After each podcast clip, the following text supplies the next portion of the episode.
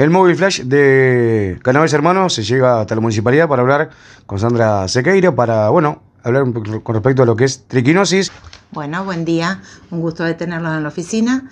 Eh, bueno, a raíz de los casos que ya se han sido notorios eh, de triquinosis en la zona, Guirre y Hugo, que son las dos de nuestra localidad, después en en, en Córdoba, eh, vamos a implementar y reforzar las medidas de prevención desde el municipio. Ya estuvimos visitando a todo lo que es carnicerías, almacenes y kioscos que, en el cual se vendan productos chacinados. y entonces en este momento lo que más se recomienda es aquel que consuma y, eh, productos secos, eh, los compren rotulados. Entonces, con el rotulado solo tenemos la prevención de que eh, hay alguien responsable detrás de, este, de esta elaboración.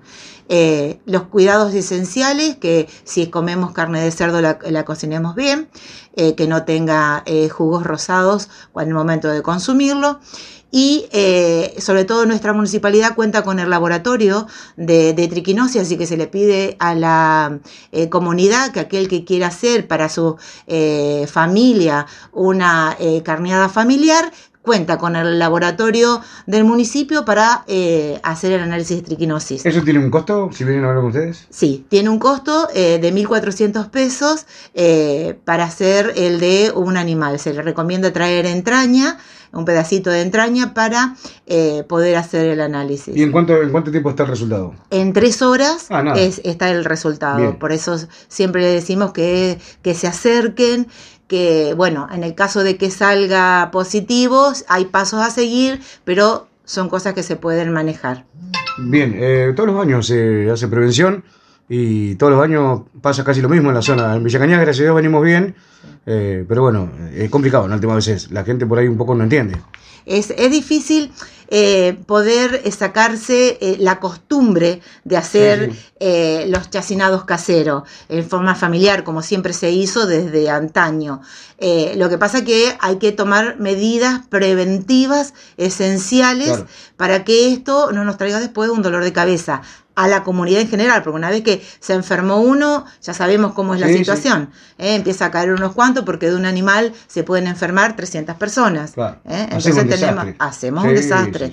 Entonces tenemos que tener en cuenta eh, todo lo que es prevención, consumir productos registrados y cuando comemos cerdo, cocinarlo bien. Cualquier consulta, cualquier duda, ¿cómo tiene que hacer la gente que nos está mirando? Eh, cualquier consulta se dirigen al municipio por el teléfono de la municipalidad y el 601 es el interno, y si no por el correo electrónico agenciaalimentaria.mvc eh, que es de la oficina de ASAM. Eh, visitar a los comercios se hizo desde el momento en que empezó eh, la semana pasada, jueves y viernes, estuvo a full trabajando con los comercios para informarles y que tengan la prevención de qué cosas están comprando. ¿eh? Y, después estamos esperando la decisión final de, la provincia a ver qué datos finales entregan de la, persona, o sea, digamos, de dónde vino el foco, ¿Quién, produjo el foco. ¿Eh? Sí, una cadena larga que por ahí tiene que Claro, hay que ver si es una empresa, si es alguien habilitado, si no es habilitado, si fue una carneada familiar todavía eh, no está bien especificado, pero la prevención hay que tenerla en general en toda la zona. Sandra, bueno, gracias por recibirnos, cualquier cosita te comunicas con Canales Hermanos y nos acercamos con el móvil flash para comentar e informar a la comunidad. Muy bien, muchísimas gracias.